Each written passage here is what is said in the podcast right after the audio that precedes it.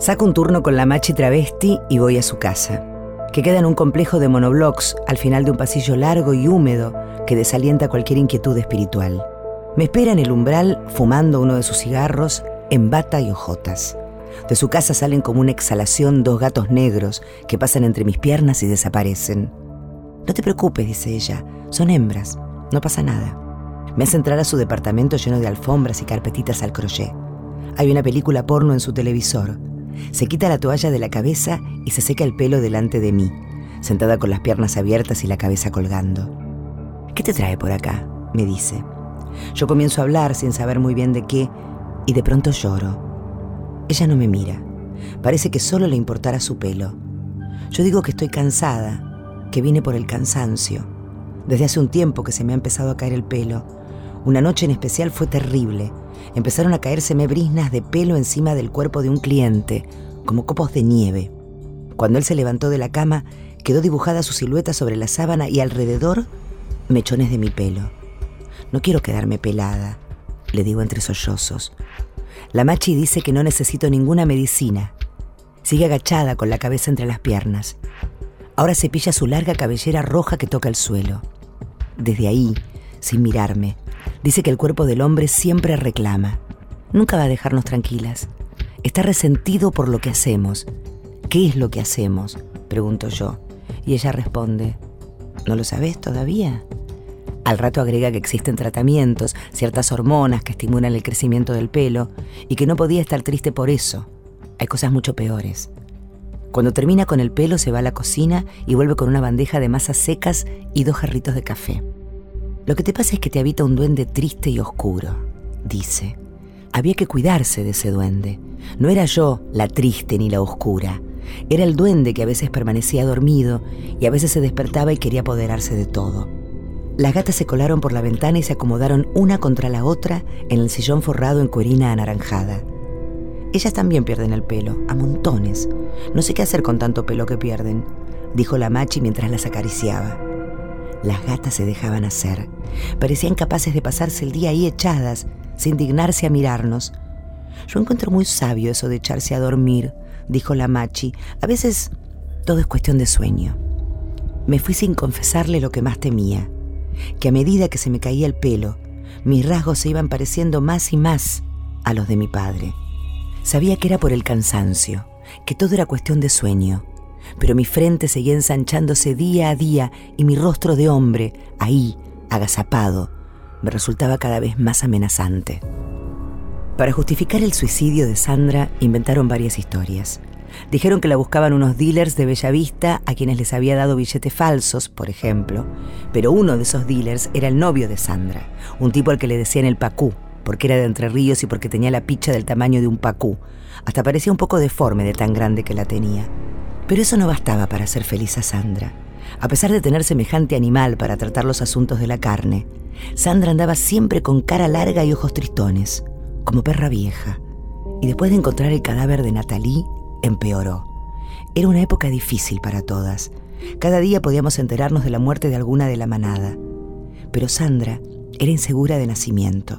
Le costaba enfrentar cualquier problema. La menor dificultad cotidiana era para ella el fin del mundo y había venido a encontrarse con este muñeco que tomaba todas las decisiones por ella. Manejaba su dinero, decidía sus horarios de trabajo. Sandra se encargaba de venderle un par de cositas al novio, que era el típico groncho capitalista que le obligaba a vender lo que debería haber traficado él, porque era cobarde, miserable, artero, y no dejaba culo sin tocar. Pero al César lo que es del César. Hay que decir también que hacía unos panqueques con dulce de leche bañados en chocolate que no le demandaban ni dos minutos y le salían perfectos. Era la única manifestación de belleza de la que era capaz. Lo cierto es que el Pacú fue metiéndola de a poco en el narcotráfico, a Sandra y a otras incautas como ella. Y al poco tiempo la zona roja se había puesto así de jovencitas que vendían hasta lo que no tenían con tal de satisfacerlo. Sandra se había cansado un poco de todo eso y empezó a trabajar a desgano y le colaron unos billetes falsos. Para castigarla, el Pacú le había pateado la boca del estómago hasta que unas que andábamos por ahí intervinimos.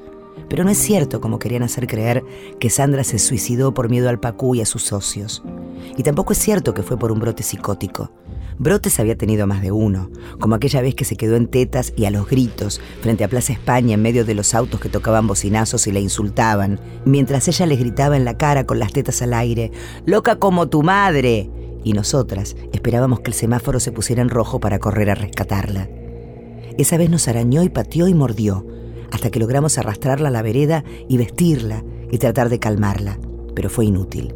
Terminamos en el neuropsiquiátrico, a donde supo ser la paciente más popular de la institución cada vez que la internaron. Como tenía esos antecedentes, era muy cómodo adjudicar cada cosa que hacía Sandra a su locura. Pero las que teníamos más cercanía con el suicidio, supimos al instante, por la discreción con que ella se dejó caer en los brazos de la muerte, que fue consecuencia de la pura tristeza. Para no sufrir se había tomado un puñado de pastillas de todos los colores y se había acostado en su cama, perfectamente peinada y maquillada, con un discreto vestido primaveral de señorita de otro tiempo. A su perrita Coco le dejó agua y comida, y la puertita del cuarto entreabierta para que pudiese irse cuando ya no tuviera ni comida, ni agua, ni dueña. Sandra confiaba que esa puerta entreabierta serviría también para que encontraran su cadáver en el primoroso estado en que lo dejó.